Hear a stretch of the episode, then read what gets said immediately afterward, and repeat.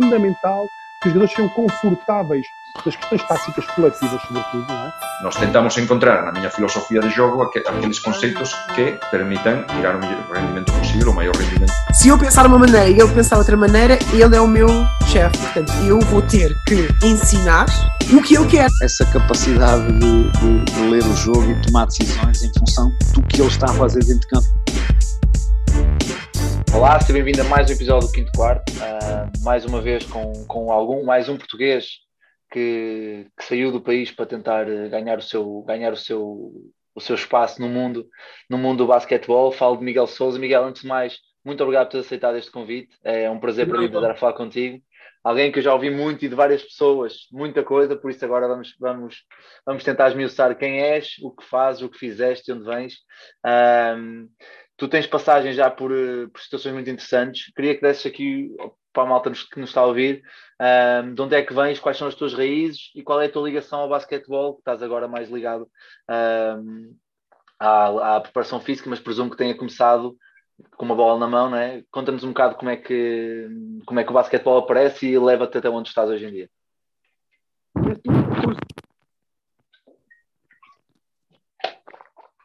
Vai, perdi-te, Miguel. Espera aí, espera aí que eu perdi-te. Deixei-te ouvir.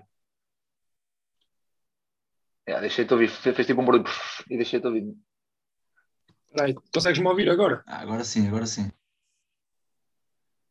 Olha, eh, Vasco, antes de mais, olha, gostava de, de agradecer por, eh, por, eh, por, por me teres convidado para, para estar aqui e, e é verdade, olha, esta, esta ideia da preparação física no basquetebol começou com uma bola na mão, mas não foi uma bola de basquetebol. Eu, eu na verdade não, não, não fui jogador de basquetebol, não foi a modalidade que eu pratiquei uh, enquanto, enquanto jovem. Eu fui nadador e, e, depois, quando, quando cheguei à universidade, joguei polo aquático. No entanto, eu sempre tive esta, esta, este sonho de ser preparador físico profissional e nós sabemos que, infelizmente, em Portugal há muito aquela ideia de quem trabalha na área do desporto especialmente nesta parte da preparação física, tem de se virar para, para, para outras áreas, como ser professor de educação física, depois chegar ao fim, de, ao fim do dia e ir dar o treino, não é? Uhum. Ou, ou, agora já, já, já começa a haver um bocadinho mais a profissionalização do, do treinador e do, e do preparador físico, mas ainda assim é, ainda não existe muito esta ideia, mas especialmente quando eu, me, quando eu entrei para a universidade havia muito esta, esta, esta forma de abordar, de abordar a parte do treino. Então um, eu decidi uh, nos meus estudos de faculdades enverdar pela área do futebol, porque isso me permitiria ser, obviamente, profissional, porque na, na Europa é onde, onde existem mais fundos, uhum. onde, onde existem mais possibilidades. Uh, acontece que na área do futebol uh, valeu-me muito e, e, e continuo, continuo, a seguir e continuo a ter portas abertas para, para, para essa modalidade, mas um, no último ano de, de, de, de faculdade convidaram-me para fazer um, campo, um campus de verão na, na, minha cidade natal, que é a Oliveira do Hospital, onde joga o Sampaense Basket. Uhum e, e fiz esse campus e correu, correu muito bem e fui convidado para trabalhar com a formação de, desse clube, do, do Sampaense Basket. E foi aí que tudo começou, na, na, na área do basquetebol. Ou seja, uh, esse ano estava com a formação, no entanto, nesse ano o, o treinador uh, Félix Alonso, não uhum. sei, que, uh, treinou, treinou alguns anos em, em Portugal, não sei, dois anos talvez. Sim, uh, Sampaense, depois sim, foi Sampaense, depois Alvarense, sim, sim, sim. Pronto, fiquei com, com o Félix na, na, no Sampaense, uh, depois ele contratou um, um, um, um, treinador adjunto, que era o Raul Jiménez, o Raul acabou por ficar no Sampaense esse ano e o Félix transferiu-se para o Alvarense nesse mesmo ano. Depois, no ano a seguir, o Raul acabou por ir para a Suécia. E eu fui fazer a pré-temporada com o Raul na Suécia, estive, estive na Suécia duas a três semanas e depois trabalhei uh, como consultor, ou seja, durante, durante esse ano fui, fui trabalhando à distância com, com a, essa equipa, que é o Neho Basket. Uhum.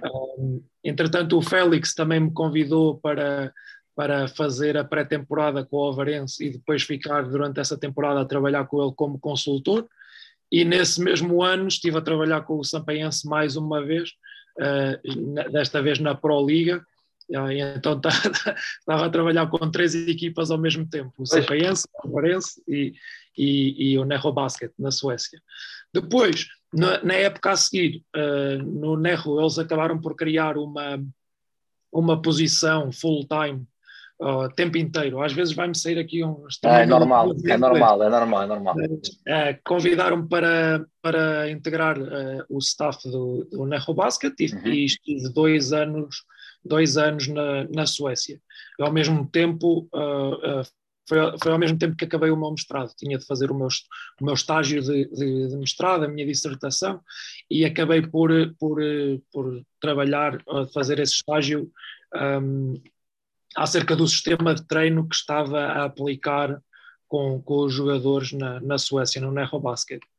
Uh, após essas duas épocas, decidi que, que tinha de abrir horizontes e decidi que queria uh, expandir um bocadinho mais os meus conhecimentos e ver como se trabalha um, na, na, maior meca do basquetebol, que é os Estados Unidos. Então acabei por começar a viajar para os Estados Unidos, uh, visitar universidades, acabei por, por fazer vários, um, vários testes do meu sistema com, com atletas aqui nos Estados Unidos da, escola secundária, atletas profissionais. Felizmente tive a oportunidade de poder uh, demonstrar, demonstrar aquilo, que, aquilo que eu faço. E, e, pronto, e agora com esta questão do Covid, acabei por ficar aqui ainda mais um pouquinho. Estou neste momento uh, aqui também no, no, no staff do, de, de, uma equipa no, no torneio TBT, que é um torneio um, uh, nos Estados Unidos no verão. Estou aqui neste momento no hotel, na, na, na, no meio do torneio, mas, mas pronto, estes últimos anos tenho, tenho viajado a tentar abrir horizontes, tentar construir uh, networking e tentar, uh, tentar aumentar o meu leque uh, a nível de métodos de treino, aprender com quem, com quem está aqui e, hum. e, tentar trazer, trazer esse conhecimento depois para, para Portugal. Assim, é, é interessante ver que através da faculdade, que quase, quase até como um, sem querer, vais, acabas, no, acabas por entrar no Sampaense, não é? com aquele convite para o, para o campo de férias, campo de verão, e isso leva-te ao outro lado da Europa e agora aos Estados Unidos. Uh, a minha questão é: tu, quando começas e percebes que, que és seu operador físico e entendes que em Portugal é muito difícil, na altura com o Alvarense, presumo que tenhas percebido que não era basicamente uma posição, estamos a falar que há 7, 8 anos atrás, não era uma posição que fosse uh, vista como algo que fosse necessário, que hoje em dia é super importante, não é? e já na altura era. Uh, sentiste a necessidade de, de ir para a Suécia? Já tinhas essa ideia de sair? ou, ou acabou por acontecer? Uh, ou seja, como sentiste que era difícil cá ter essa posição de, de valor e de, de, alguém te reconhecer o valor que tu tinhas, obviamente, uh, a Suécia acabou por ser um, um presente feliz, ou já tinhas isso na ideia e que quer fosse Suécia ou outro sítio qualquer, tu acabarias por ir?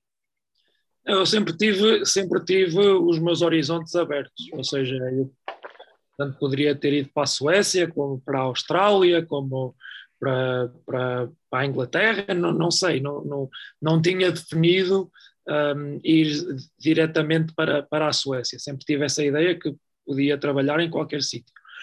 Obviamente que, que teria todo o gosto de, de trabalhar em Portugal, porque é, é, é o meu país e, e, e, eu sinto que, enquanto um, especialista da performance ou preparador físico, como lhe quiserem chamar, tenho uma responsabilidade para com a melhoria de, desta, desta, desta área em, em Portugal e, e, não, não fecho as portas a voltar, a, a, voltar um dia a Portugal e a colaborar com, com o basquetebol português, que vou fazendo também, de, uh, direto ou indiretamente, mas vou trabalhando em alguns, em alguns campos de verão, com, com o Zeca Labote, por exemplo, uhum. o Basketball Improvement Camp, agora juntei-me com, com vários uh, preparadores físicos portugueses na área do basquetebol e criámos a, a, Associação Portuguesa de Preparadores Físicos de Basquetebol para podermos estabelecer esta, esta figura do, do preparador físico em Portugal. Mas, mas não, a questão da Suécia uh, acabou por surgir, foi uma oportunidade que surgiu, uh, um desafio de, de, para mostrar aquilo, aquilo que vale fora do, do país e, e, acabei por ir, acabei por embarcar. Eu, eu, quando há desafios novos, uh, e como tu vês, estando aqui de viagem nos Estados Unidos e a experimentar coisas novas, eu estou sempre aberto a essas coisas. Claro, e acho muito bem, acho que é a mentalidade certa, porque eu também falo, eu fiz, eu fiz um pouco como tu, mas em vez de andar 3 mil ou 4 mil quilómetros para, para leste, andei 230 quilómetros para baixo e já é, e já foi uma, uma viagem e, e peras. Onde, como é que estiveste? Sou do Porto, não é? Agora estou em Rio Maior, em Santarém, ou seja, são ali 230, 250 quilómetros, mas okay. já é já são duas horas e meia de viagem que parecem, que parecem uma eternidade. Mas aqui, uhum. antes de passarmos agora para o que te falaste há um bocado, os teus métodos de treino que puseste em prática cá e, e na Suécia e pudeste demonstrar nos Estados Unidos, um, quero só fazer aqui uma ressalva da questão de, da Associação de Preparadores Físicos, que acho que é um, foi um passo muito importante para o nosso basquetebol em Portugal, realmente, uh, e eu felizmente dou-me dou bem com, algum dos, com alguns dos, dos dos, dos preparadores físicos que estão aí, o Nuno, o, os, aliás, os dois Nunos, tanto o Bom Pastor como, como o Nuno do Sampaense, uh, e acho importante realmente pôr uh, de uma vez por todas um ponto final na questão se é ou não precisa a preparação física hoje em dia, cada vez mais que o, o desporto é mais rápido, é mais intenso, é mais forte, requer, uh, requer corpos mais versáteis e os corpos de atletas são ainda piores, ou seja, a nível de, das questões da motricidade e da, das questões motoras, uh, são cada vez piores porque fazem menos desporto de rua, fazem menos desporto informal, coisas que eu já abordei, abordei, também com o Branquinho, e aqui, já que, já que tive um episódio com o Branquinho em que se falou das capacidades motoras nas, nos escalões, nos primários, nos escalões primários do basquete, sub-8, sub-10, sub-12, também acho que era interessante agora passar um pouco para a alta competição, que é mais a tua especialidade da parte elite, uh, e tentar perceber dentro do teu método de, de treino uh, como é que, qual é a estrutura, a estrutura base que tu usas, como é que tu preparas. Podemos até dividir em três pontos da pré-época, uh, durante a época e pós-época. E era, acho que é interessante passar um bocadinho pelos três, para quem nos estiver a ouvir, seja ele preparador físico a começar, seja ele um treinador que está a começar e não tem preparador físico no que possam criar aqui uma base uh, que seja fiável para eles para colocarem sempre em, em prática nos clubes. Sem dúvida, olha, e tocaste aí em, em, em aspectos que são bastante importantes e, e, para mim, vindos de um treinador de basquete, uh, é bastante, é bastante um, como é que se diz? Um, Podes dizer em é, inglês, podes dizer em inglês, não te lembras em português. É, é, é, como é que escapou-me agora a palavra, mas é bastante importante para mim que, que ver, ver que, que, o nosso trabalho de preparadores físicos, de, de, preparador físico está a ser cada vez mais reconhecido e, e, se está a notar que de facto existe a necessidade de se criar claro. essa, essa, posição. E, e, não é só essa questão que falaste dos jogadores serem mais rápidos e de serem mais fortes e, e de saltarem mais alto, mas também é a questão de que um, o jogo de basquete é cada vez mais intenso, obviamente, devido também ao, ao desenvolvimento das capacidades físicas dos atletas, mas isso leva a que uh, a, as cargas de treino e as cargas de jogo também sejam mais elevadas e que os jogadores estejam mais uh, suscetíveis a terem uh, lesões. E o, o preparador físico, ao contrário do que muita gente pensa, é também um profissional de saúde, é um, é um profissional que tem em especial a consideração a, a saúde do atleta. E o preparador, um dos principais papéis do preparador físico é, um, é uh, load managing, que é, que é o, o, controlar as cargas, não é? Saber uhum. uh, o que é que está a acontecer uh, no campo, o que é que está a acontecer fora do campo, a nível de, de, de várias, várias componentes do descanso do atleta, da nutrição do atleta, do treino pós basquetebol, não é?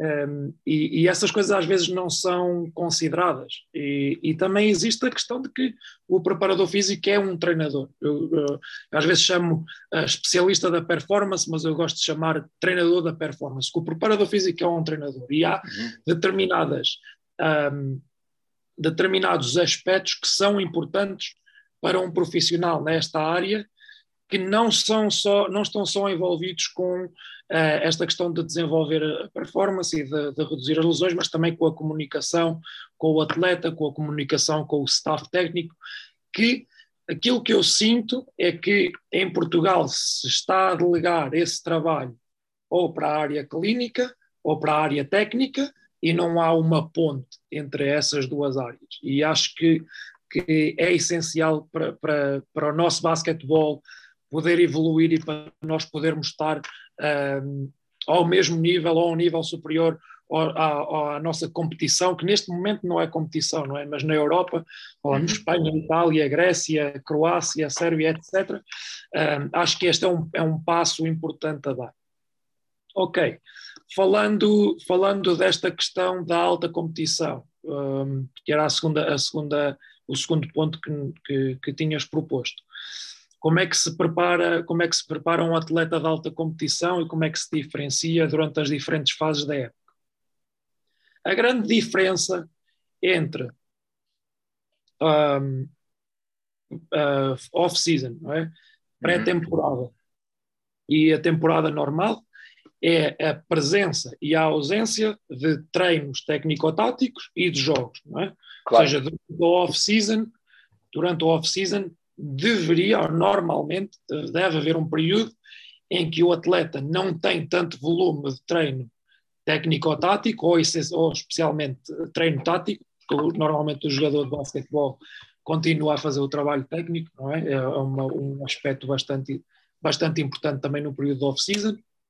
Na pré-temporada já há mais uma preocupação com a parte técnico-tática e começam a haver alguns uh, o aparecimento de alguns jogos, no entanto, jogos de preparação, onde, onde a, a importância competitiva, o, o, o stress emocional do jogo não é o mesmo não é durante tanto, claro.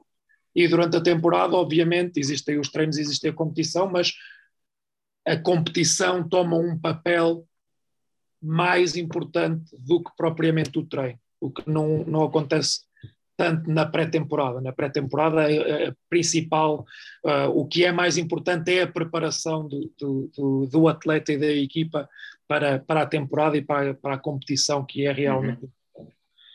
Um, então, o que, é que, o que é que, enquanto preparador físico, nós podemos fazer? Qual é que é a nossa influência na, na, na preparação do atleta nesse sentido? No off-season, havendo a ausência de treino e de competição, nós podemos, o, a, a, o nosso tempo de intervenção é, é muito maior e, e, a nossa, a nossa a possibilidade de induzir stress e de induzir cargas de treino ao atleta, que são, que depois, obviamente, promovem uma adaptação positiva, são, são maiores, né? Muito mais possibilidade, não é? Claro. Durante um período de pré-temporada, já, já temos de começar a considerar aquilo que está a acontecer na parte técnico-tática, não é? E isso nunca deve ser desconsiderado. E, e, por isso é que eu acho que o papel do preparador físico tem de ir a par e deve estar sempre coordenado com o papel do, do restante staff técnico. Uhum. E, há que, e há que entender aquilo que está a acontecer uh, dentro do campo para poder complementar com aquilo que está a acontecer fora do campo. Ou seja, a prioridade no, para um jogador de basquetebol é sempre o basquetebol, certo?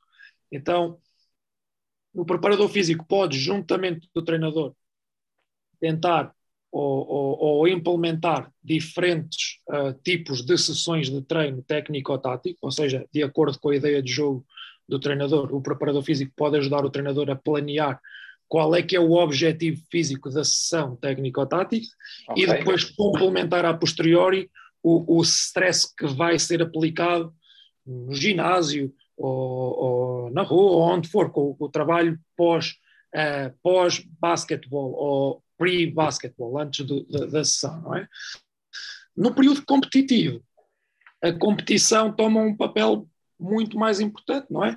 E então a, a, a sessão ou, ou, ou, ou, a semana de trabalho Pode não ser só a semana, pode ser o, dias de trabalho, dependentemente de como é que é a competição, não é? Porque há, há, há ligas onde a competição é, é, é, fim de semana em fim de semana. Quando eu trabalhava com equipas da Liga Portuguesa, era assim que funcionava. Mas quando fui para a Suécia, nós tínhamos uh, muitos jogos a meio da semana. Nós normalmente jogávamos à terça-feira ou à sexta-feira.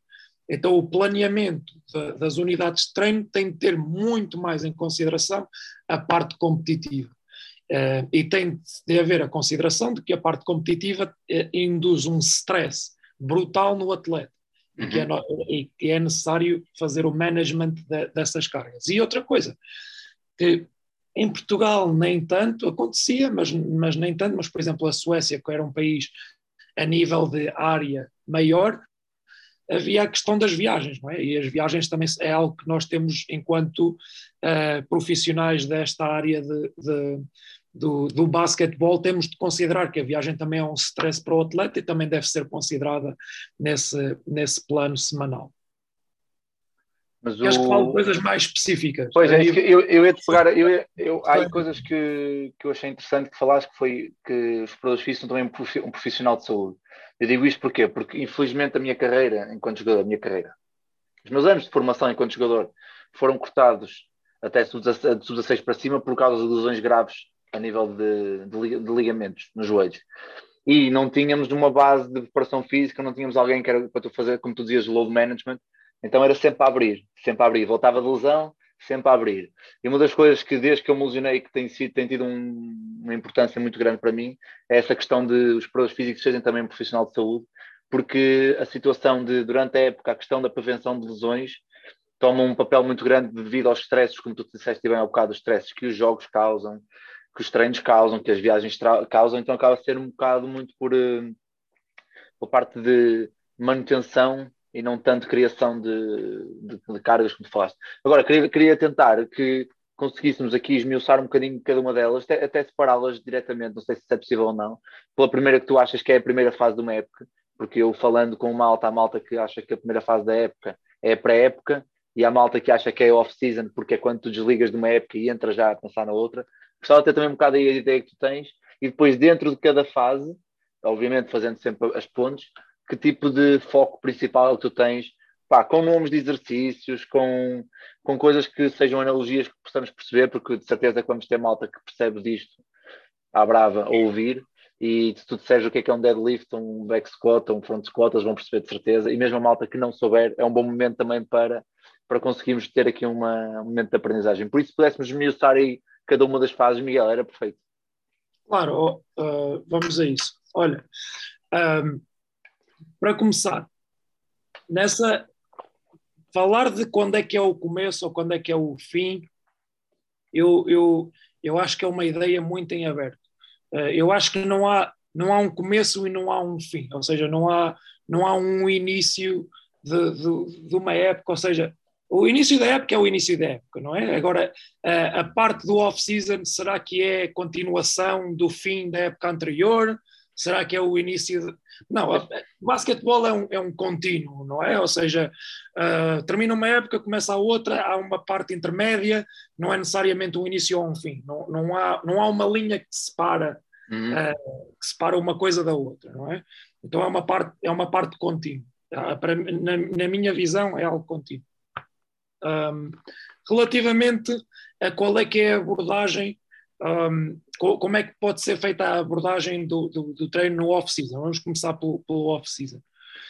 Há muito aquela ideia, normalmente os treinadores têm esta ideia de, de falar ou de, de, de tentar perceber qual é que é, uh, a nível de frequência, qual é que é o ideal, não é? Muita, muitas das questões que eu tenho de vários treinadores é Durante o off-season, quantas vezes é que eu tenho de.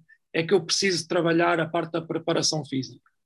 Quantas vezes é que eu preciso trabalhar a, a, a parte técnico-tática? Quantas vezes. É, é, a questão do quantas vezes, não é? Uhum. Mas a, na, na, eu, eu acho que, que essa é, um, é uma ideia um bocado sobrevalorizada. Eu acho que nós devemos aproveitar o máximo de tempo que, que, possamos ter. Ou seja, se eu puder ter contato com um atleta sete vezes por semana, eu posso programar a minha, a minha, o meu microciclo para sete Uhum. vezes por semana, não é? E, e falando nestas sete vezes por semana, até um, um dia pode ser, pode ser um dia de folga. Vamos imaginar, vamos imaginar o seguinte: imaginemos que eu sou treinador do meu filho. Eu tenho um filho e eu sou treinador. Não é? Eu estou com o meu filho sete vezes por semana. Não é? Ainda que seja que, que eu programo um dia de folga, esse dia de folga também tenho contacto com ele. Não é? Ou Claro. seja, a ideia é perceber quanto contacto é que nós podemos ter com o atleta. E depois tentar prior- fazer, eh, priorizar aquilo que é, que é mais importante e que as coisas que são mais importantes têm de se fazer todos os dias. Não é? Por exemplo, algum trabalho de mobilidade que, que, que, que eu realizo com, com os meus atletas no, normalmente no início da sessão ou, ou a primeira coisa da manhã que fazemos logo. Há situações em que eu, situações mais profissionais em que eu tenho a possibilidade de fazer isso. Há coisas que, que eu falo que são eh, podem ser comparadas a lavar os dentes, não é? Lavar os Uhum. dentes é uma coisa que nós devemos fazer todos os dias é? e fazer mais do que uma vez por semana. Eu, enquanto preparador físico, se tiver contacto com o atleta todos os dias, posso programar isso para o atleta todos os dias. Se, se não tiver contacto com os atletas todos os dias, se só tiver quatro vezes por semana, posso dar uma ênfase maior quando o atleta está comigo e depois posso programar ao atleta a posteriori, olha, isto são coisas importantes que deves fazer, por exemplo, co- quando estiveres em casa, não é? Aquele, aquela, aquela questão do, do, do trabalho invisível e de que o atleta ter de ser autónomo para fazer esse tipo de trabalho, etc. Uhum. Um, depois, durante essa pós-temporada, a nível de trabalho, vamos falar de trabalho de, de- de força, de condição física, de potência, etc. Numa pós-temporada, devido à ausência de treino técnico-tático, é mais possível fazer uma priorização mais ondulatória. O que é que eu quero dizer com isso?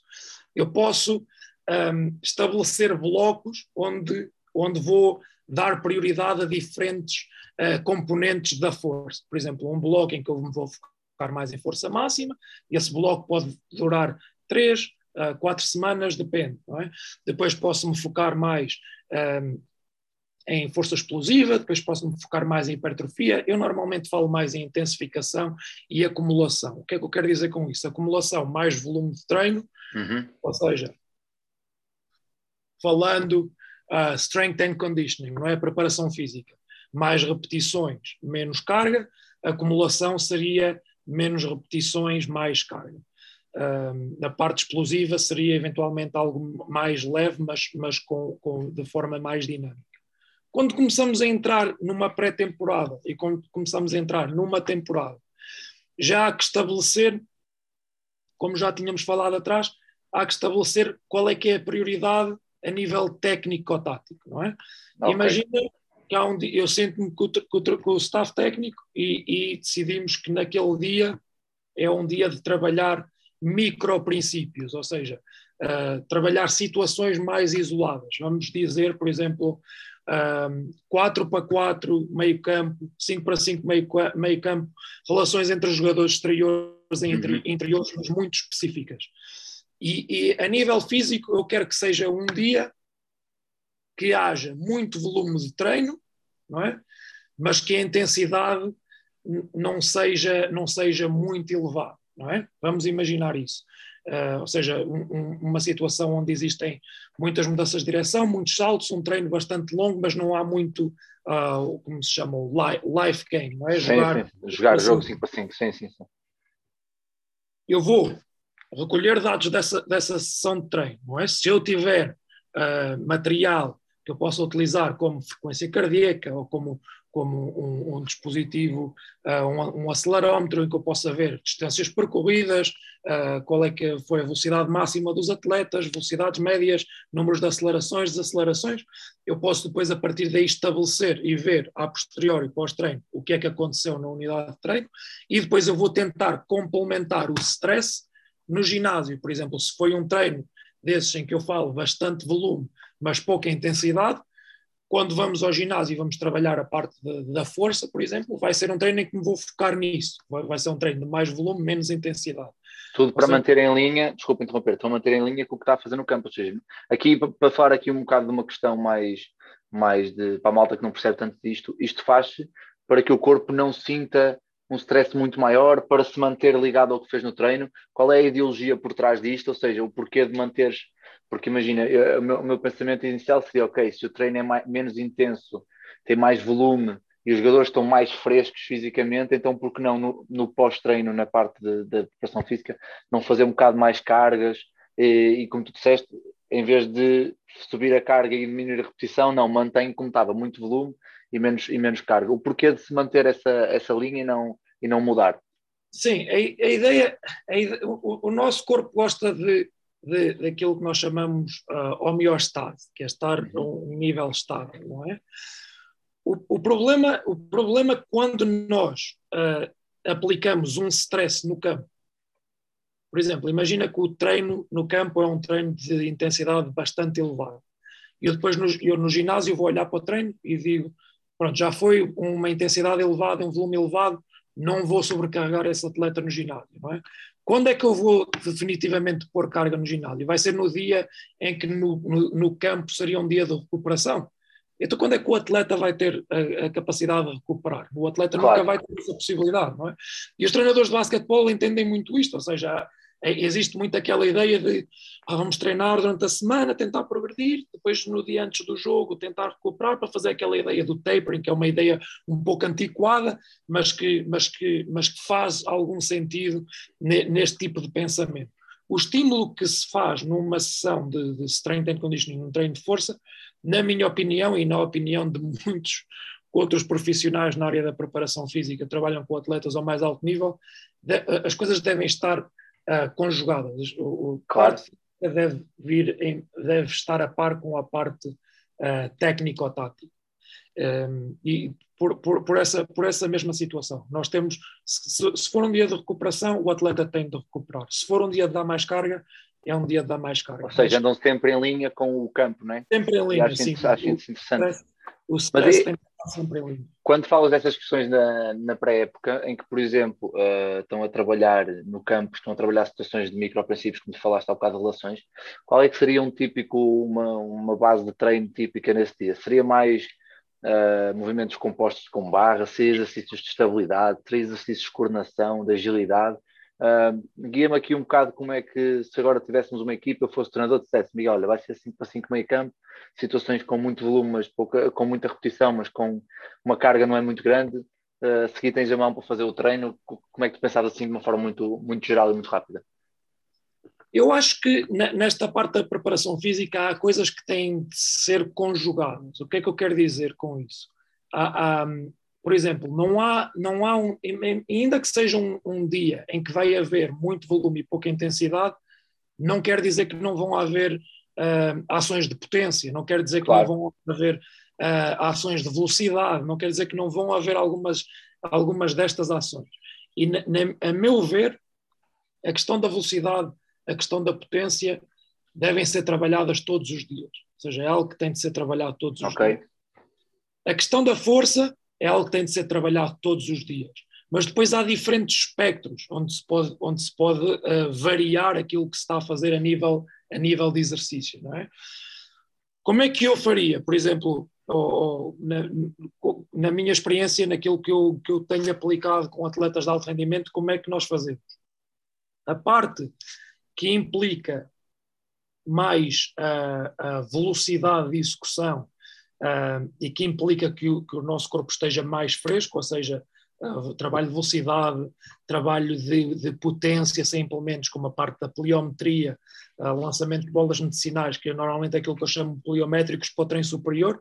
Okay. Isso, eu, eu, eu, para facilitar uh, a minha comunicação com, com os treinadores, eu chamo-lhe aquecimento. Okay? Então, aquilo que nós fazemos é começar o, o, o, treino com uma parte de preparação para o treino mais uh, específica do atleta, de, de, articulação e articulação e preparar as articulações do, dos atletas e os tecidos, um, ah, os tecidos à volta dessas articulações para a unidade de treino, e depois vamos fazer uhum. uma preparação mais específica para a unidade de treino. Por exemplo, se for um dia que envolva muitas mudanças de direção, especialmente laterais, se calhar vou fazer uma preparação para o treino mais lateral, ou seja, vou fazer exercícios como skipping lateral, o shuffle lateral, carioca, uh, crossover to sprint. Um, estou só aqui a dar nomes de exercícios claro. que podem ser chinês, mas um, ou seja, esta parte da velocidade e da pliometria é sempre antes do treino. É? Uhum. Depois vem a unidade de treino, fazemos a unidade de treino. Após a unidade de treino, há uma análise da unidade de treino, porque às vezes, às vezes nós estamos a planear uh, que as coisas sejam de uma forma. Pois, e não acontecem desta forma, não? Acontecem dessa forma. Então é sempre, é sempre importante que haja uma análise daquilo que aconteceu no treino. É? E, há, e há, há, outra coisa que é importante, que é um, nós, nós às vezes somos cegos da nossa cegueira. Não sei se isto é uma expressão que se pode, que se pode utilizar em português, mas um, sem, sem fazer um, uma avaliação daquilo que está realmente a acontecer no, na unidade de treino, nós às vezes pensamos que sabemos, mas não sabemos. Vou dar um exemplo muito fácil. Por exemplo, a velocidade. Nós, sempre, sempre que trabalhamos, sempre que eu trabalho velocidade com os atletas, eu tenho de ter uma métrica, tenho, eu gosto de ter uma, saber e dar um feedback ao atleta o quão rápido o atleta foi, foi. por exemplo, utilizando uh, uns, uns, portais com, com, com, laser que me podem dizer qual é que é o tempo de um atleta para uma determinada distância. Uhum. E acontece várias vezes, quando estamos a fazer esses testes de velocidade, haver um atleta que, que olha para outro atleta e dizer não, é impossível que este que, este, que, que, que, o Zé tenha sido mais rápido do que eu, porque olhando para o atleta, ele não parece que tenha sido rápido. Mas há muitas outras componentes que não estão só envolvidas com a técnica de corrida que fazem com que o atleta seja rápido. Pode claro. ser a, a, a, capacidade de produção de força no chão, não é? O ataque ao solo, etc. E então, nós sem fazer um assessment, sem, sem realmente analisar aquilo que está a acontecer de forma objetiva, é difícil chegar a algumas destas conclusões. Por isso é que, inclusivamente no treino técnico-tático, às vezes o, o treinador olha, este jogador está tá desgastado, o treino foi, foi muito difícil e nós vamos fazer um assessment ao jogador, um questionário, ou vamos olhar para a carga interna, carga externa, e se calhar há outro jogador que, que está ainda mais cansado do que não, ele. E não parece e que não parece, não é? Uhum. E estas são coisas que nós temos de, de, de ter em, em, consideração. Então, analisar aquilo que aconteceu na unidade de treino e depois, por exemplo, a nível de treino de, de força, de força e de potência a posteriori, olhar, ok, isto foi o que aconteceu na unidade de treino, vamos tentar fazer o, o matching do, do estímulo que aconteceu no treino com aquilo que vamos fazer na, na parte da força e condição física. Diz-me só uma coisa: a tua placa não está com os cantos todos partidos tanta vez que tu mandas ao chão quando chateias com os teus atletas? Tá, não tá? Pois a minha também, por isso é que eu arranjei uma solução muito boa, que é a 5 Clipboards, a nova parceria deste podcast, que é uma marca que produz e personaliza produtos para treinadores. A 5 tem como principal produto as placas estáticas totalmente personalizadas, com o teu nome, com o teu logo, com o que tu quiseres. Também produz agendas e cadernos de treino e tem uma grande box que podes ver em 5clipboards.pt ou nas redes sociais deles. Mas não te esqueças, ainda tens 10% de desconto em todos os produtos usados o cupom 5 quarto. Por isso não percas esta oportunidade e visita-os. Muito bem, ou seja, já falamos aqui, desculpa interromper, só para fazer aqui um recap muito rápido. No off-season, na pós-época, cargas muito maiores, ou seja, muito mais força, potência, porque não há tanto o, o stress de treino e de jogo, não é? Ou seja, aí, se calhar aí para criar uma, para aumentar drasticamente estou a falar por esta palavra, uh, a massa muscular de um atleta, em, em, peso, presumo, né? Depois, na pré-época, andar ali sempre ligado, consoante o stress, porque entram as cargas de treino e os stresses e as, as, as, as, noções de, de, de, lesão começam a ser maiores porque há várias, várias condicionantes a acontecer ao mesmo tempo. E depois, como é que tu daí transferes para o in-season, durante a época com o jogo? Eu pergunto isto porque porque eu sigo muita malta ligada à preparação física e uma das coisas que eu tenho visto que nos últimos dois, três anos tem aparecido muito é o trabalho de estabilidade, ou seja, trabalhar com peso livre, com, com halteres ou kettlebells uh, com, com o elástico, com pessoas a tocar, unilateral, com aqueles agora os pesos livres de água também, que eu acho que é interessantíssimo. Achas que isso é, é quase uma moda que está catchy ou tem o seu fundamento e realmente é importantíssimo trabalhar esta parte da estabilidade e do core e da, da própria exceção e isso tudo? E se sim, eu, porque é que eu fiz esta pergunta? Trabalha-se muito durante a época isto, a questão de, da manutenção e da estabilidade? Ok. Vamos voltar atrás, então, o primeiro ponto que tinhas falado, a questão de no off-season ser uma, uma altura em que se dá mais carga ao atleta, não tem necessariamente de ser uma altura onde se dá mais carga ao atleta, mas é uma altura, obviamente, onde o stress do treino técnico-tático não existe, não é? Claro. Ou existe, ou, ou é muito mais reduzido. Então é possível aplicar mais stress na parte da, da, da força e da condição física. Um, não quer dizer que eu vou levantar mais carga no, no período off-season do que no período de in-season. Se uhum. calhar os dias onde vou fazer cargas máximas, se calhar posso fazer mais dias do que num período de pré-época ou de um período uh, in-season, porque, obviamente, fazendo o matching com aquilo que está a acontecer no campo, não vou ter tantas oportunidades para ter esses dias de, de, de maximal effort, não é? Uhum. Um, qual é que era a segunda questão, a, parte da estabilidade, não é? Sim, da questão que agora vê-se muita gente a trabalhar com estabilidade e com questões de própria exceção e de trabalho unilateral. De, vejo isto muito durante a época, durante, ou seja, nas questões de manutenção. Uh, se é isso que, que, tu, que tu defendes, eh, como é que trabalhas durante a época, qual é a tua base de trabalho da, no in-season? Eu acho, eu acho que durante a época não deve haver a ideia de de, de manutenção. Acho que durante a época é uma altura em que devemos pensar em tentar melhorar o atleta. Okay. E, e a, a, questão é que o, o, se nós trabalharmos para melhorar o atleta, ele possivelmente vai manter, não é? Por, okay. por causa, obviamente, de não termos a, a, a, capacidade de aplicar tanto estímulo devido à questão do, do treino uh, técnico-tático estar aí presente mas se nós trabalharmos para manter normal, aquilo, aquilo que eu vejo por, por, experiência própria, quando nós trabalhamos para tentar manter alguma coisa, acabamos, acabamos por, por, por perder. então tem, tem, tem de haver esta ideia de que durante a época nós devemos ter sempre a consideração de que temos de melhorar o atleta. Nós estamos lá, o nosso trabalho é, é fazer com que o atleta seja melhor. Se podemos utilizar outras formas para o atleta ser melhor do que do que só uh, os levantamentos de peso tradicionais? Sim, obviamente.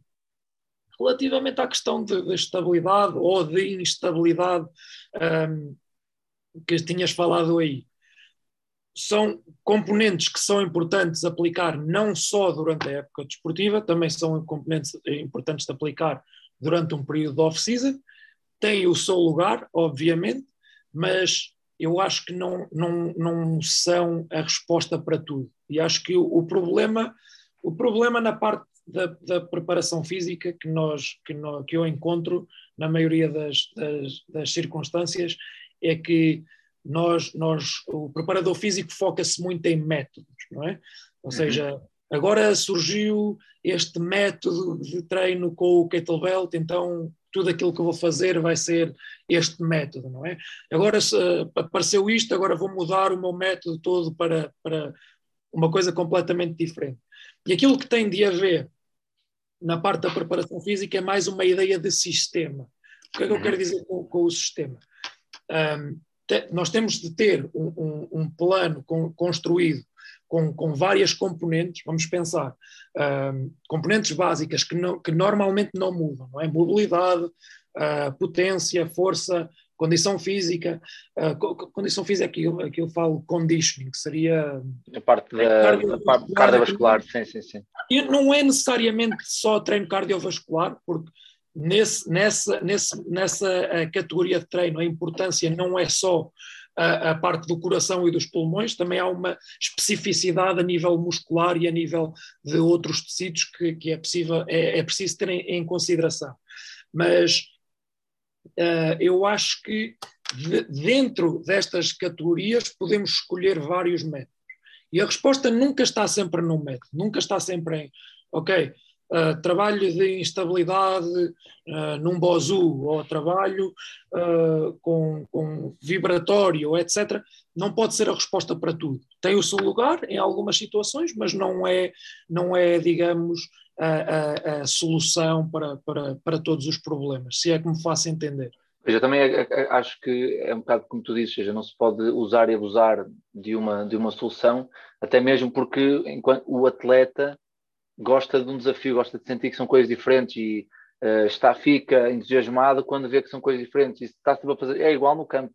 Se faz sempre os mesmos exercícios durante um mês, dois meses, ele vai, já vai para o campo, bem já sabe o que é que vai fazer. Eu acho que é um erro crasso um atleta já saber o que é que vai fazer, no sentido em que, obviamente, na preparação física tem um plano, e já sabem pelo menos o, o estilo de treino que é.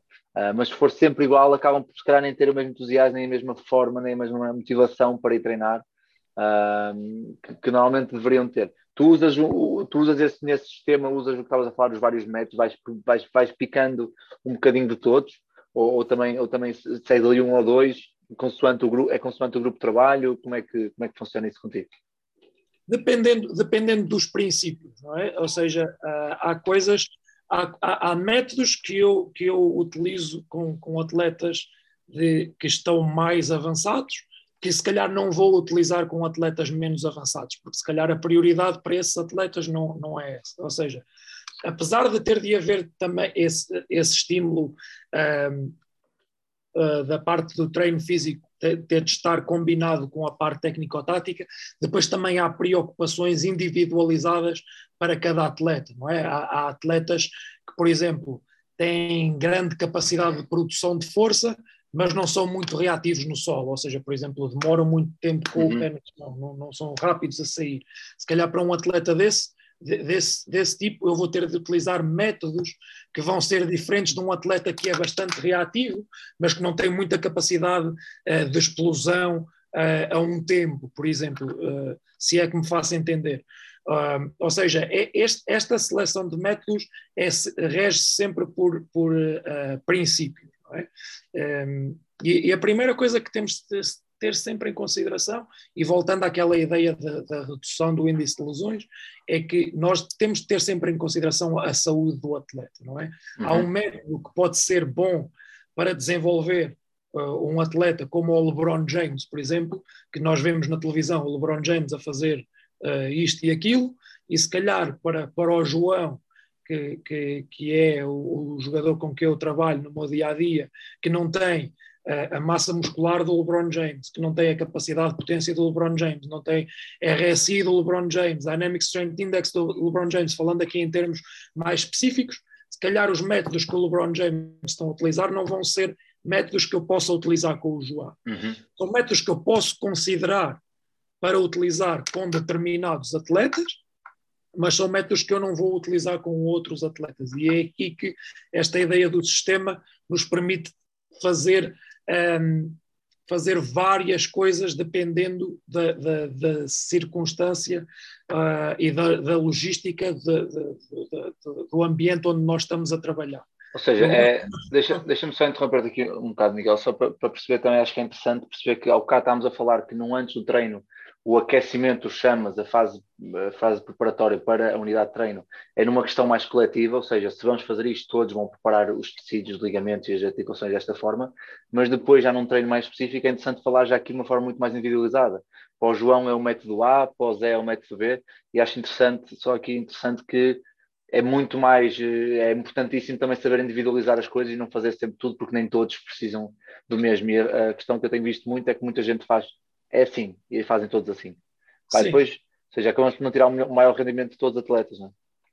E, e, e, inclusivamente nessa parte do aquecimento que falaste, não tem de ser igual para todos os atletas. Okay. Por exemplo, eu quando, eu quando faço a parte de, de, mobilidade, há coisas que parecem iguais do atleta X para o atleta Y, mas que não são iguais. Por exemplo, eu posso ter um atleta que, que, que tem Vamos pensar, vamos falar uh, articulação coxofemoral, ou, ou se calhar é um termo um bocado pesado para o pessoal da parte técnica tática que nos está a ver. Olha, vamos falar, vamos falar do tornozelo, ok? Basquetebol, ok? Existem vários problemas a nível da articulação do tornozelo, ou tibiotársica, se quisermos Uhum. falar a nível mais, ah, mais técnico, mais específico, não é?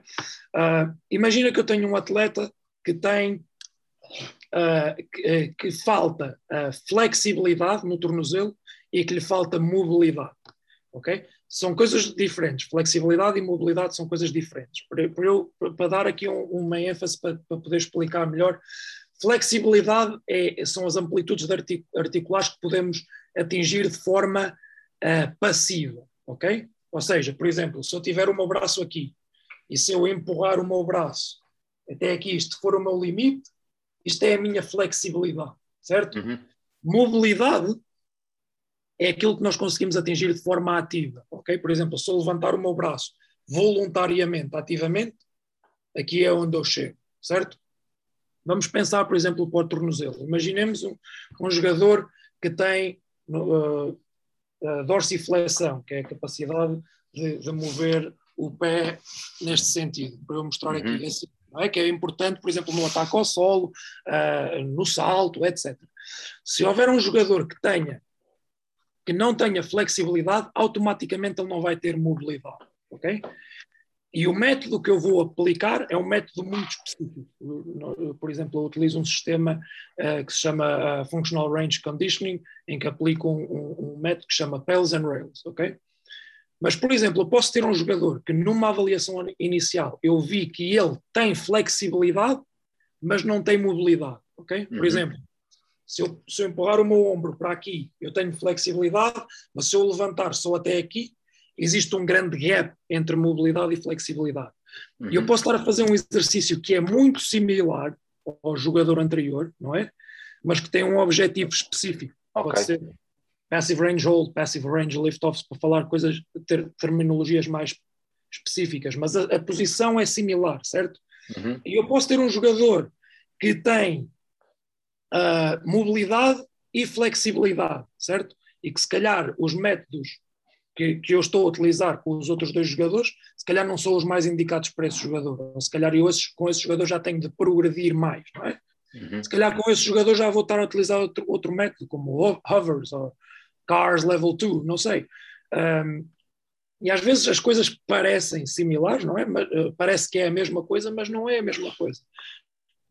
Uh, vamos falar pliometria, por exemplo.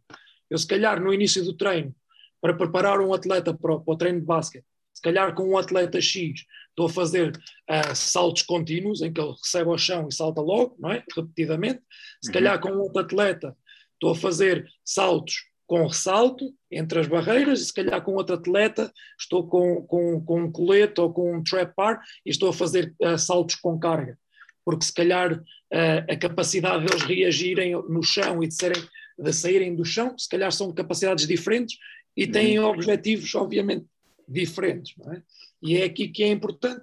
Ou seja, se tu vires, há aqui terminologias e há aqui abordagens ao treino que requerem algum rigor para que o atleta se mantenha de forma. Uh, para que o atleta se mantenha saudável e que, que não se possa uh, aumentar o risco de lesão, e é aqui que é importante ter em consideração que a figura do preparador físico é bastante importante. Esta questão de, do aquecimento, da preparação para o treino, do trabalho de força pós-treino, trabalho de potência pós-treino, não pode ser realizado por um fisioterapeuta ou pelo, pelo, pelo treinador de basquetebol. Tem de se começar a dar um bocadinho mais de, de importância a, a, este trabalho que nós fazemos. Acho interessante teres falado nisso, porque mesmo no coletivo se consegue individualizar e é uma, uma das questões mais importantes que eu tenho. Pai, tenho a sorte na, onde estou a trabalhar agora na academia, termos uh, duas pessoas só ligadas à preparação física, que depois, interessante, coincidência ou não, que eu acho que não é coincidência, satisfaz muito mais as nossas necessidades no treino, porque não precisamos estar preocupados com a mobilidade de um jogador ou com a flexibilidade, porque sabemos que é trabalhado, é trabalhado a, a priori. Agora falam muito de mobilidade e elasticidade e flexibilidade e eu acho interessante e queria criar aqui um bocado de pergunta que pode ser um bocado tabu e que pode ser aqui um bocado de, de shots fire, não sei, mas eu gosto de meter assim uma outra, que é qual, qual é a tua, a tua relação com com o, o yoga, o body balance, o mindfulness, o treino respiratório eh, porque também se começa, começa a ter mais estudos sobre isso e mais trabalho sobre isso, mesmo alto rendimento. Uh, é algo que já usas, que não usas, que tencionas começar a aplicar, que vês que, vês que, que tem fundamento, um, ou para ti, na tua opinião, não, não, não, não se enquadra no, no, desporto, no desporto, neste caso no basquetebol? Algumas coisas sim, outras coisas não. Eu acho que nós, enquanto preparadores físicos, enquanto treinadores, temos de retirar aquilo que é bom para nós e aquilo que se aplica no nosso contexto, não é? Uhum. Por exemplo, uh, eu tenho a certeza que tu, enquanto treinador de basquetebol, vais retirar várias coisas a vários treinadores. E Obviamente. a tua ideia de jogo e o teu sistema de jogo com, com, com ideias de, de, que retiraste de várias pessoas, não é? Porque se tu tentares aplicar só as ideias do, do Pablo Lasso, por exemplo, se calhar no teu contexto, com os jogadores que tu tens e com, com a logística que tu tens, com as unidades de treino que tu tens, não, uh, uh, isso não, não vai funcionar no teu contexto, não é? E, e algumas destas, destas ideias do, do yoga, body balance, etc., não foram pensadas para jogadores de basquetebol, ok? Não são, não são, uh, não são ideias que, que, que, satisfaçam o jogador de basquetebol. Há coisas que são, podem se retirar e que podem ser aplicadas no jogador de basquetebol, mas, por exemplo, vamos falar, vamos falar do, do yoga, não é? O yoga é uma, é uma modalidade da qual eu não tenho um grande conhecimento acerca do yoga, mas por aquilo que eu consigo uh, perceber, é, é, é, uma, é uma modalidade onde, onde, obviamente, há coisas que são importantes, como a questão da meditação, a questão da respiração, que podem ter uma grande influência no sistema nervoso central do atleta, que podem ser importantes na preparação, e, e, obviamente aquilo que eu estou a dizer não quer dizer que não hajam coisas do yoga que eu não retiro, mas uhum. uma das grandes uh, uh, falácias da aplicação de, de, de, das grandes falhas da aplicação do yoga em, em, em jogadores de basquetebol é que o yoga baseia-se em aguentar determinadas posições de forma uh, estática, não é? E o basquetebol não é uma modalidade estática. Pois, claro. No basquetebol, qual é, qual é a situação no basquetebol em que vai estar numa perna a agarrar o pé aqui e, e, que vai estar ali de forma, de forma estática em que não implica movimento, não é? Se calhar existem outras, outros métodos que tu possas aplicar que tenham um, que, que, se enquadrem com aquilo que tu pensas que o yoga vai uh, vai influenciar no teu atleta? Existem outros métodos que se possam aproximar mais do, do, do, teu objetivo final, que é criar um jogador de basquetebol? Se calhar existem. Será que há coisas que podes retirar do, yoga? Sim, mas lá está, é, é, novamente é uma questão de princípios. Se as coisas estiverem de acordo com os teus princípios, uh, pode, podes, podes utilizar. Se não estiverem de acordo com os teus princípios, ou não utilizas ou modificas. Claro, eu acho que o, o que tu falaste aí faz, faz, faz bastante sentido na questão, principalmente, um, do aguentar em posições estáticas e o basquete ser um, um bastante dinâmico, uh, mas também pela questão de que falaste da meditação e da respiração, também pode ser, pode ser levado um bocadinho mais para o foro mais psicológico do que propriamente de preparação física, ou seja, uh, uma questão de eu conseguir controlar as minha, a minha respiração quando estou ansioso, quando estou a estressar num jogo, ser capaz de com respirações longas e profundas, ser capaz de voltar a um, um panorama normal. Uh, e agora que falaste nisso, se calhar uh, seria mais direcionado para, para essa questão. Agora, Miguel, estamos quase no fim e eu, por mim, ficava aqui mais uma ou duas horas porque realmente há muito, muito sumo. Deixa-me só dizer uma coisa. Diz, diz, diz, desculpa, desculpa, desculpa.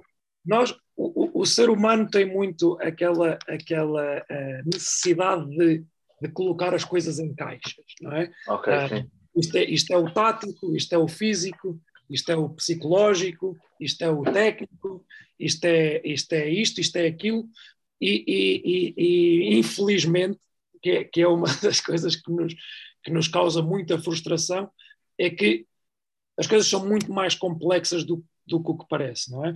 Ou seja, a, a, por exemplo, o trabalho de respiração, obviamente vai ter, vai ter uma influência na, na, na, questão física, mas também vai ter uma influência na questão psicológica.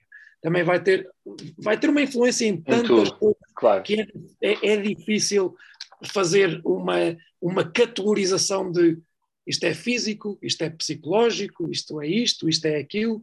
É? Eu, eu, por isso, Por isso é que eu gosto, nós falamos muito na questão da preparação física, é o termo que é mais aceito na nossa, na nossa nomenclatura, mas eu gosto mais do termo uh, especialista de performance ou treinador de performance. Porque a questão da performance implica quatro grandes pilares, e isto retirado, retirado de um sistema que, que, que é o Exos e de um, de, um, treinador que se chama Mark Verstegen, mas que é a, a mentalidade, movimento, nutrição e recuperação. E estes são os, os, grandes quatro pilares da performance. enquanto especialista da performance, nós temos de ter algum uh, conhecimento sobre aquilo que está envolvido nestes pilares. Uhum. E depois, obviamente, uma coisa que é importante é que a, a, a performance uh, envolve que exista uh, multidisciplinariedade, não é? Porque eu, apesar de eu ter estudado nutrição na minha universidade e de ter conhecimentos de nutrição, há coisas às quais eu não posso chegar e que eu necessito de, do nutricionista, não é? Por exemplo, uh, da parte da psicologia, também tive psicologia na, na, na faculdade, mas não foi não foi de uma forma tão aprofundada que eu consiga resolver problemas que o psicólogo consegue resolver, não é? Claro, claro. Uh, eu, também, eu também estudei basquetebol e, e também tenho, eu não tenho nível 2 de basquetebol, mas tenho equivalência ao nível 2 de basquetebol, mas eu não sei sobre treino de basquetebol tanto como sei de preparação física, por isso eu preciso de, de ter o contato com o treinador uh, principal ou com o treinador adjunto, inclusivamente na parte técnico-tática. Há treinadores que são muito mais especialistas numa uma, uh, área mais defensiva, outros são especialistas numa parte mais ofensiva, uhum. outros são mais especialistas num treino de técnica individual. Aqui nos Estados Unidos existe muita a ideia do player development. Uhum. Um, e esta ideia da multidisciplinaridade tem de estar sempre presente na, na, no, no, aumento da performance. É algo que, se nós conseguirmos fazer com que os dirigentes dos clubes em Portugal tenham a mente aberta para, para esta ideia, e, e, e lá está, e, e volta. Um, esta é uma ideia já abatida, não é? É muito aquela ideia, mas não há dinheiro, não há dinheiro, não há dinheiro uhum. investir nisto e naquilo e etc. Mas eu já vi muitos clubes, inclusivamente a Portugal, em Portugal, a gastarem quantidades absurdas de dinheiro em jogadores que vêm para estar uh, dois ou três meses e que depois não têm um suporte de base que permita desenvolver os jogadores que já cá estão, não é? O jogador português, e inclusivamente que permita com que o jogador que vem, em que se vai gastar esse dinheiro todo, que, que, que, queira ficar, porque o jogador hoje em dia chega a Portugal e tem aquela ideia, eu vou a Portugal, jogo um ano ou dois anos e depois vou-me transferir para uma liga melhor, etc. Não é? Enquanto nós não tivermos essa mentalidade da multidisciplinaridade, vai ser muito difícil, difícil claro. chegar, chegar, ao nível do, do, de outros contextos. Olha, Miguel, como estava a dizer, nós estamos uh, quase a fechar e tem aqui uma questão que eu acho que é, é importante e pertinente, que é do, do Diogo Viegas. Hum. É um, um, treinador que está a estudar a parte da preparação física na, na faculdade e está agora a começar a dar os primeiros passos.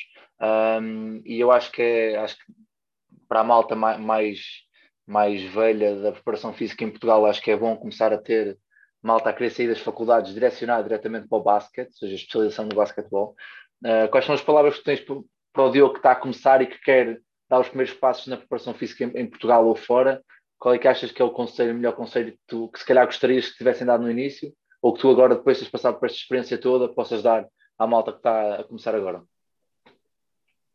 um, o melhor conselho talvez seja de que nós temos a tendência de nos focar muito na parte uh, mais uh, técnica e não na parte uh, mais social.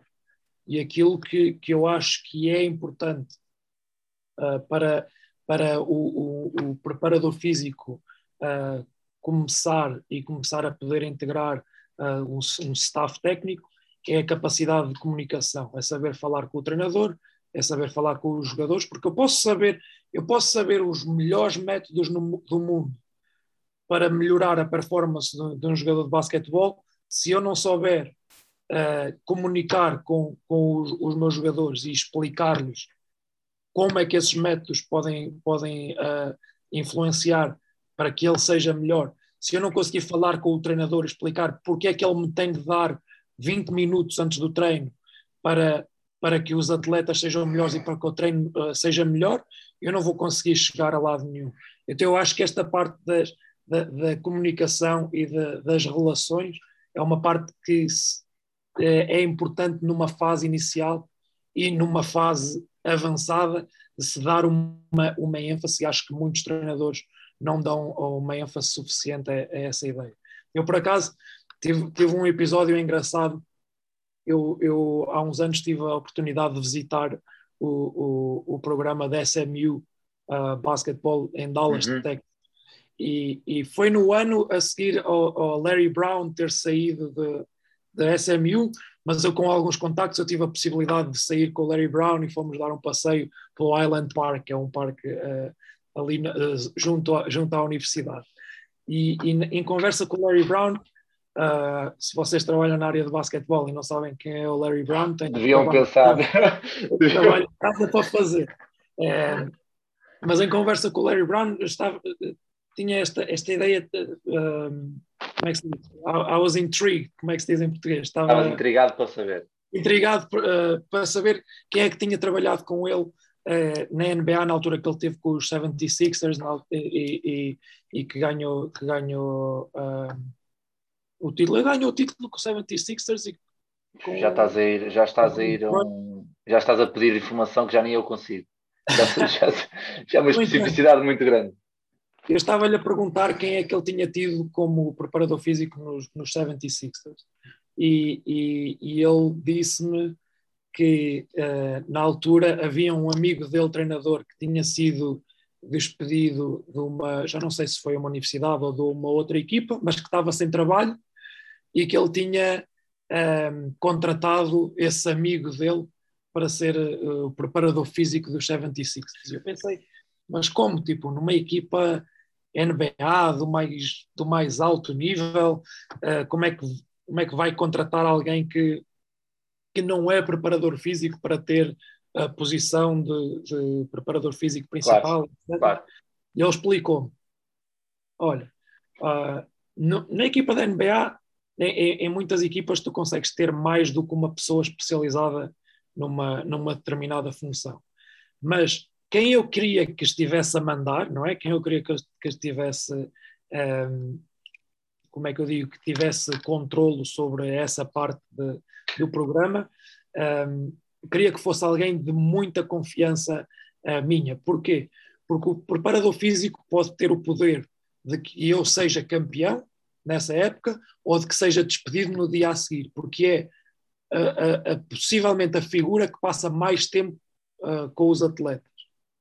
Ou seja, que para ele, e estamos a falar de alguém que, que, que ganhou o título da NBA, ganhou o título da NCAA, o único treinador que tem os dois títulos, e que levou 11 diferentes equipas da, da NBA uh, aos playoffs, um, esta questão da, da, da relação e da, da comunicação uh, e do tempo passado com, com, com, o treinador e com os jogadores tem um, um papel determinante e se calhar mais. mais importante, e se calhar mais importante, na situação dele, mais importante do que os conhecimentos técnicos. E acho que Sim. nós às vezes ficamos cegos com essa parte do técnico, técnico, técnico e depois não sabemos comunicar com as pessoas. Claro, eu acho que cada vez mais hoje em dia, cada vez mais que as gerações são muito mais gerações de comunicação direta e de redes sociais e tudo mais, tens que, antigamente era um bocado mais autoritário, eu é que mandava, faz e acabou, agora não, agora tens que saber falar e receber feedback, dar feedback, e acho muito importante que o teu conselho, e achei interessantíssimo, porque uh, é engraçado que o conselho que te possas dar tudo o que podes falar é da parte social e não, e não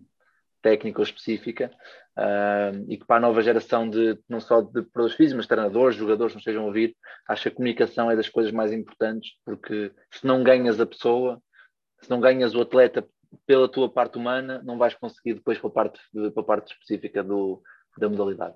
Uh, Miguel, olha, foi um prazer. Adorei, adorei falar contigo.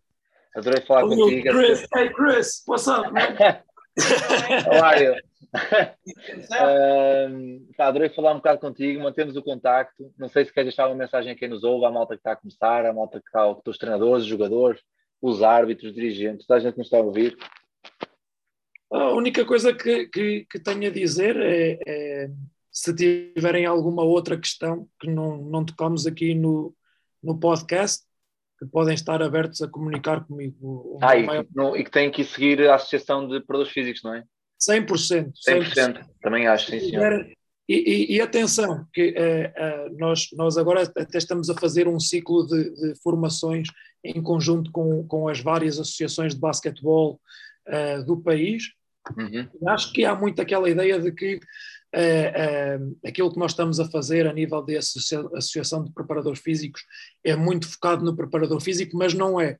É importante termos dirigentes, termos árbitros, termos atletas, temos toda a gente que está envolvida na área do basquetebol a integrar as nossas ações e, e a tentar ah, e a comunicar connosco, a dar-nos feedback, porque um- uma das coisas que nós queremos enquanto ah, associação é que o nosso trabalho seja ah, ah, reconhecido. E, e o nosso trabalho não pode ser reconhecido só pelo preparador físico, o nosso trabalho tem que ser reconhecido por todas as entidades que estão ah, relacionadas com o basquetebol. Então eu ah, convido todos os agentes que estejam ligados ao basquetebol, treinadores, árbitros, ah, fisioterapeutas, atletas, etc., que, que tentem, ah, que vão à nossa, às nossas páginas na rede social, ah, nas redes sociais, APP, Associação Preparador- Portuguesa de Preparadores, FB, ah, não, ah, APPFB Basketball, ok? e que APPF Basketball. É isso, nas redes sociais, que vejam os eventos que nós estamos a realizar. Qualquer dúvida que tenham, que coloquem, algum feedback que tenham, queremos, necessitamos de mais informação sobre isto, necess- necessitamos de mais informação sobre aquilo, que nos deem esse feedback, porque o trabalho que nós estamos a desenvolver é para nós, mas é a pensar em vocês. Um, Muito bem. É Miguel, mais uma vez, um grande abraço, obrigado, boa sorte com tudo aí na, no torneio que estás agora e espero que ganhem, senão parece mal não dizer isto, né? Olha, um grande abraço. Claro, claro. E, olha, vais só lançar o, o- isto na segunda-feira. Nós vamos jogar amanhã, na, na- vai estar na ESPN 3. Se quiseres fazer aí um, um streaming, Pois- ESPN Yeah. 3. enquanto, enquanto, Ah, é, ao mesmo tempo que ponho um episódio, estou a pôr, estou a pôr o jogo. Não era mal pensado. Mas vá, amigo, olha, fica bem, um grande abraço, meu, boa sorte com tudo e a gente vai falando.